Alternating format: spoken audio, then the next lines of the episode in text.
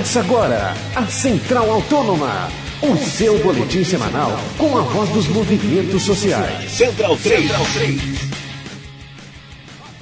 Olá, ouvinte Central 3. Começa agora mais uma edição do programa Central Autônoma, nosso encontro que chega na Central 3 toda quinta-feira debatendo o mundo dos movimentos sociais. Central Autônoma também fica disponível em podcast, claro, em central3.com.br. Aqui dos estúdios Central 3 em São Paulo, eu sou o Paulo Júnior e tenho a companhia de Gabriel Brito. Olá, Gabriel. Olá, Paulo Júnior. É, como você mesmo disse, programa dos movimentos, né, e do daqueles que estão se mexendo aí pelas ruas do país, mas isso também não deixa de incluir a nossa própria classe de vez em quando, né? É mais ou menos sobre isso que a gente vai falar hoje. O nosso convidado é o fotógrafo Sérgio Silva. Sérgio, valeu pela participação aqui no Central Autônoma. Obrigado, Paulo, pelo convite. Obrigado, Gabriel, também. E aos ouvintes aí da Rádio Autônoma. Ô Sérgio, a gente vai começar falando sobre essa sentença proferida agora pelo Tribunal de Justiça de São Paulo, é, que declarou o fotógrafo Alex Silveira, seu, seu colega de profissão, como culpado pelo disparo de bala de borracha que acabou cegando numa manifestação lá no ano de 2000. É, como que você recebeu essa, essa notícia? Como que, que isso repercute para você? Enfim, sua avaliação sobre esse fato.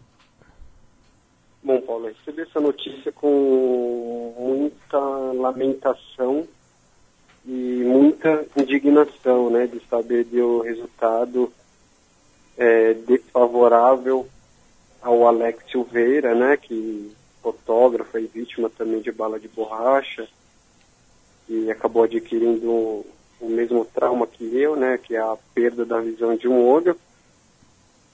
E isso deixa a gente realmente sem perspectivas de acreditar em, uma, em um processo de mudança, né?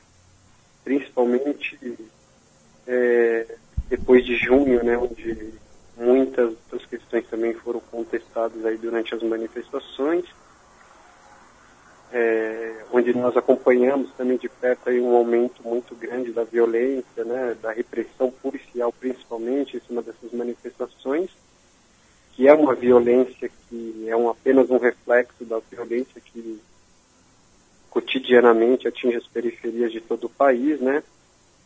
E aí quando o cidadão civil ele parte para a esfera judicial e infelizmente é a única que lhe cabe para tentar é, recuperar um direito seu roubado, você recebe uma notícia como essa do caso do Alex, né? Que é inaceitável, deixa a gente com muito mais indignação de todo esse sistema é, que, que completa todos os poderes aí, tanto judiciário, legislativo e executivo do nosso país. Bom, é, Sérgio, e como é que você relaciona esse caso, né? Você mesmo relacionou já um pouco em, aos protestos de junho, que colocaram uma nova fase das movimentações políticas e sociais no país. E também tivemos o caso do Santiago, né, do cinegrafista da Bandeirantes que foi morto num disparo que até hoje não está muito bem esclarecido lá no Rio de Janeiro. Teve o seu caso, teve aquele dia que teve diversos repórteres presos sem muita justificativa em, em, várias manifestações. Teve o dia que a equipe da Folha também saiu ferida em grande número. Enfim, como é que, que diante do, do, do, do, atual momento político, como é que você. Que mensagem você acha que fica dessa, dessa sentença que foi de um fato acontecido há quase 15 anos atrás, né? Mas com outro que agora se traduz, se coloca na ordem do dia num momento político bem diferente do país. Olha, Gabriel, a mensagem, infelizmente, ela é clara e óbvia. Por quê? Porque ela só vem mostrar de fato real é, a quem o Estado representa. E quando eu digo Estado, eu digo o sistema que o envolve, né, que é governo, principalmente o governo, né? Então você, um, um juiz e um relator, enfim, todos aqueles três é, funcionários públicos, né, que eles são funcionários públicos, analisaram a sentença do Alex, ao meu modo de ver, eles estão blindando ainda mais o sistema judiciário brasileiro. E o sistema judiciário brasileiro, quando trata-se de Estado, ele defende a si próprio.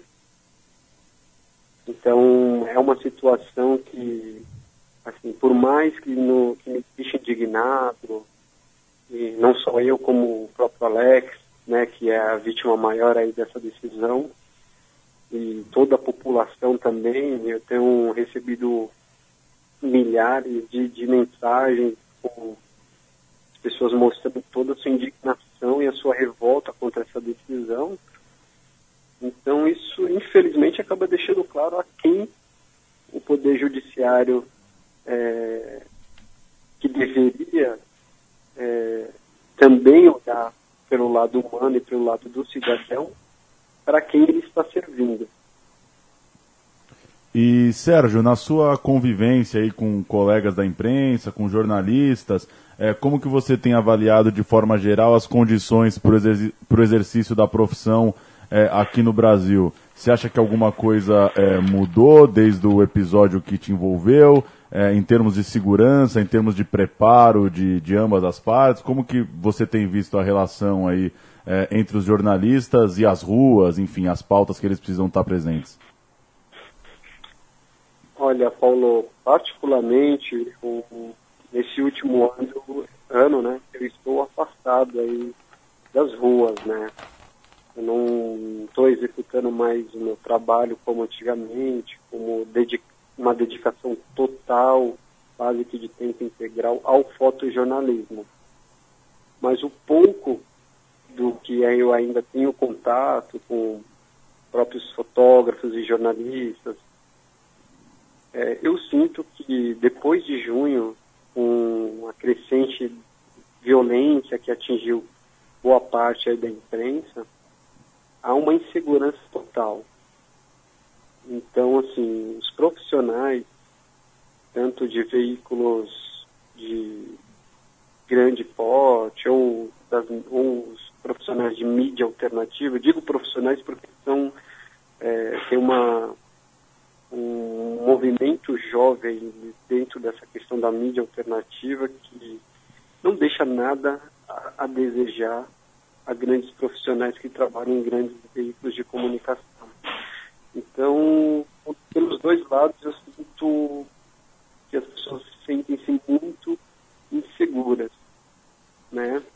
Por outro lado, também existe aí um, uma, eu posso chamar de um de união.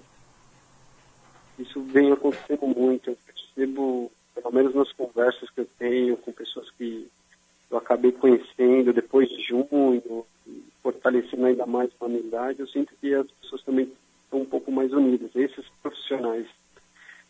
É, isso é algo positivo aí que a gente precisa trabalhar um pouquinho mais, é, fazer com que ocorra realmente esse essa aproximação, que ela entre num nível de crescimento, né? Para que a gente fortaleça ainda mais essa classe, que é uma classe trabalhadora também.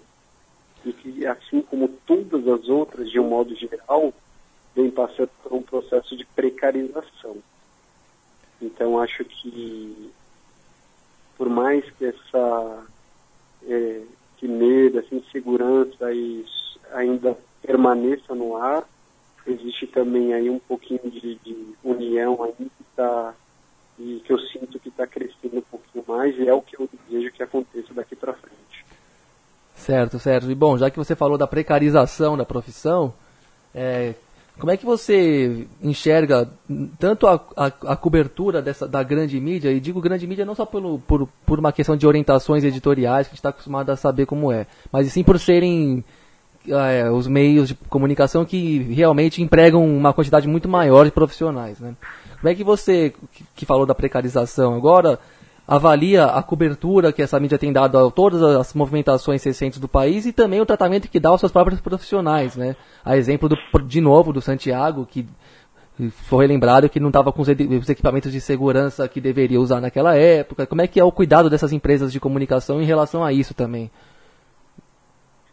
Olha, Gabriel, eu não consigo lhe responder com tanta precisão e certeza eu não faço parte desse universo, né? Então, seria uma opinião que eu posso lhe dizer. É, no meu modo de ver, por, em relação aos itens de segurança, eles são importantes e de responsabilidade do empregador. É, porém, com essa precarização né, da mão de obra, que eu volto a citar, eu acho que nem nos grandes meios de comunicação, que tem muito mais recurso, que eles não fornecem, então você começa a pensar naquele profissional que está lá embaixo, iniciando carreira, trabalhando em veículos menores, a chance desse, desses equipamentos de segurança fazerem parte do universo dele é utopia. Mas eu tenho uma opinião agora muito pessoal sobre essa questão, que é a seguinte. É, quando você, fotógrafo ou cinegrafista, é, vai para uma manifestação fazer o seu trabalho, e eu digo manifestação, a manifestação na qual eu me refiro, aquela que antecedeu o 13 de junho, né, que são as passeatas de rua, que, que são necessidades de movimentos sociais aí colocar em prática, prática na qual eu, eu apoio muito, né, por conta de toda essa necessidade de luta, eu não entendo é, num processo de evolução democrática, até mesmo de uma de uma evolução de, de pensamento é, em defesa da vida, em questões de, de, de, de, de tratar e, de e respeito com o ser humano, a necessidade de, de você ter que sair para a rua para trabalhar, para uma manifestação, onde, em parte, as pessoas que estão se manifestando não estão promovendo nenhum tipo de violência, você tem que usar um, um capacete, um óculos porque simplesmente do outro lado é, da manifestação vai ter uma polícia repressora, né? Então, o pensamento, ao meu modo de ver, deveria ser o contrário. Nós, profissionais, não dependermos de nenhum item de segurança e a própria segurança pública, ou seja, a polícia militar, fazer com que nós tenhamos segurança e não um capacete, um colete ou um óculos. Mas isso, Gabriel, eu me refiro a situações dentro de manifestações. É obviamente que existem outras situações de conflito que são muito mais violentas, onde existe armamento de fogo, é, em situações, por exemplo, de guerra civil, aí é uma outra história. Né? Aí os profissionais que estão nesse campo de trabalho, com certeza não devem ir a lugares assim, sem nenhum preparo, treinamento e principalmente essas questões de itens de segurança. Mas a nossa realidade é outra. A gente não pode ficar imaginando situações. Temos que pensar em cima do que é real e do que nós vivemos hoje nessa questão de, de manifestações é, nas grandes cidades brasileiras. E Sérgio, para a gente fechar, é, eu queria saber como que você acha que, que essas entidades de classe poderiam trabalhar, é, como que você tem acompanhado aí os movimentos sociais, alguns bem voltados para o tema, é, como que o, os que buscam é, a, regu a regulação social da mídia, a liberdade de imprensa, enfim, como que você tem acompanhado isso? Como você acha que a classe pode é, fortalecer essa luta? E até pensando em abordagem disso, agora que a gente está em tempo de eleições, é, como que o assunto tem sido abordado aí pelos, pelos políticos do país e, de forma geral, que, que, quais são as saídas aí que a gente poderia ter para a classe é, ser mais forte em relação a essas bandeiras? Olha, Paulo, eu acho que existe sim aí um, um caminho, que é um caminho que eu vou citar até um exemplo, é, muitas pessoas gostem ou não, mas existe um bom exemplo aí no, no cenário de comunicação alternativa que está encontrando uma solução para quebrar esse monopólio dessa grande mídia, que é a mídia ninja, por exemplo. É, trabalho que eles fizeram né, durante a cobertura das manifestações, ele virou pauta dentro do Congresso, em discussões políticas, teóricas de comunicação, e acabou virando um exemplo de cópia pelas grandes mídias, ou seja, quando começou a onda das manifestações violentas, com os black blocs e a polícia utilizando ainda mais armamento, e também parte de alguma de algum manifestante é, repudiando esses, essas, essa grande mídia, expulsando ele dos atos de, de, de rua, eles começaram aí sem microfone, começaram a contratar freelancers, um rosto desconhecido, né? Indo com o celular lá também fazendo cobertura. Então, você tem um viés aí nessa questão do meio de comunicação que você pode seguir sem depender dessa comunicação feita para a grande massa que pequenos grupos aí de comunicação controlam, né? Até porque se nós formos levarmos mesmo o que é o trabalho dessa grande mídia, é muito claro e muito óbvio que esses pequenos grupos aí que controlam os meios de comunicação, eles são grupos pautados politicamente. Então eles defendem uma classe política, estão até capazes de eleger o presidente da República. Né? Então eu acho que o caminho em que nós estamos aí dentro da, dessa questão de, de lutas dos movimentos sociais, que envolvem todas as, essas questões que, que estão em pauta. Falando de comunicação, eu acho que a gente pode seguir o caminho da mídia independente.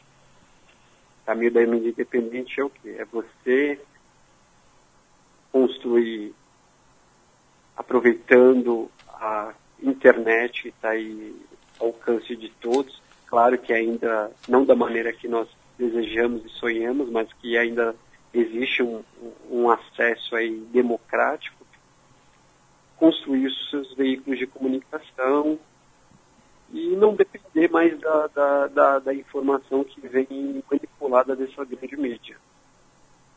Eu acho que aí é o viés importante que a gente pode seguir para alcançar um processo de mudança dentro dessa questão da comunicação e da grande mídia.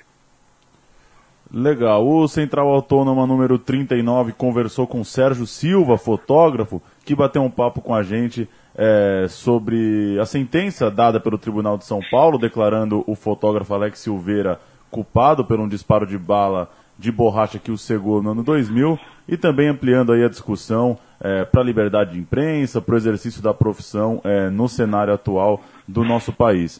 Sérgio, valeu pelo papo e nos falamos aí numa próxima.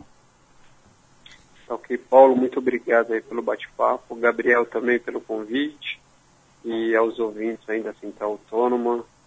É, quero desejar a todos aí que continuem firme e forte é, em todas as questões que nós queremos mudar aí e transformar o nosso país. E que espero em breve ter uma próxima oportunidade de falar com vocês novamente. Um grande abraço aí a todos. Valeu, um abraço. Um abraço, Sérgio. Fim desse nosso Central Autônoma 39. Valeu, Gabriel Brito. Valeu, Paulo Júnior. É bom a gente acompanhar o que está acontecendo no país, pelas causas mais justas e tal, dos movimentos dos populares e tudo mais, de comunidades, mas também é bom olhar para o nosso, né? Que nossa vida também não está muito fácil, né? Então, gostei do programa de hoje. Achei, agradeço o Sérgio pela entrevista boa de quem já viveu muita coisa ali de dentro mesmo do furacão, né? Agradeço a Leandro e a mim na mesa de som. Central Autônoma chega toda quinta-feira na programação Central 3 e depois fica disponível em central3.com.br. Até a semana que vem.